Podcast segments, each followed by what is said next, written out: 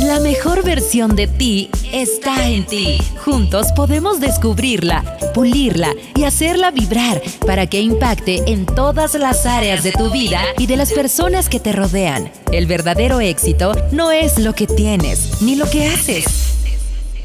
Es lo que eres. Todos son bienvenidos a Tu carácter, tu destino. El podcast. ¿Sabes cuándo es el mejor día para empezar a ahorrar?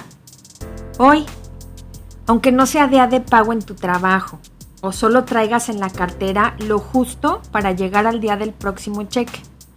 Ahorrar también es no gastar en cosas innecesarias y mantener en buenas condiciones las cosas que ya tenemos. Ahorrar también es administrar bien los recursos. No se trata solo de dejar de comprar soy Ceci Resendiz y me da mucho gusto que me acompañes en mi podcast. Si es la primera vez que estás aquí, te doy la bienvenida. Y si eres de las personas que cada semana me acompaña, te felicito por seguir en este proceso de transformación hacia tu mejor versión, desarrollando las cualidades del carácter de Jesús que hay en ti. El ahorro es una de las cualidades que más fortalece el carácter, porque implica negarnos a nosotros mismos esas cosas que nuestro traidor subconsciente nos dice, cómpratelo, te lo mereces, para eso trabajas, ¿no? Las personas que creen que la felicidad se mide por sus posesiones no serán capaces de ahorrar. En cambio, quien tiene contentamiento con sustento y abrigo estará feliz y podrá ahorrar para darse alguna recompensa de vez en cuando. En Génesis 41 vemos un claro ejemplo de ahorrar en tiempos de abundancia para no padecer en tiempos de escasez. José decidió guardar el 20% de la cosecha en los tiempos de las vacas gordas para no morir de hambre en tiempos de vacas flacas. Esto de las vacas es literal, ¿eh? Si quieres saber más de dónde viene este dicho, puedes encontrarlo en ese capítulo de tu Biblia. Cuidar los bienes también es ahorrar cuando le damos mantenimiento al carro, al jardín, a la casa, a la ropa, los zapatos, la computadora, estamos previniendo gastos hoy que podrían sacarnos del presupuesto mañana. Y no se diga de la salud. Los buenos hábitos que tengamos desde ahora con el cuidado en la salud de nuestro cuerpo nos van a ahorrar mucho dinero y preocupaciones en unos años.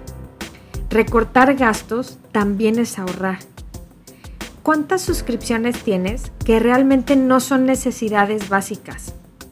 Si le sumas, internet, cable, el canal exclusivo de películas o de deportes, la membresía para ver videos sin anuncios, la del celular para tener más espacio de almacenamiento, la de las compras en línea con entrega inmediata.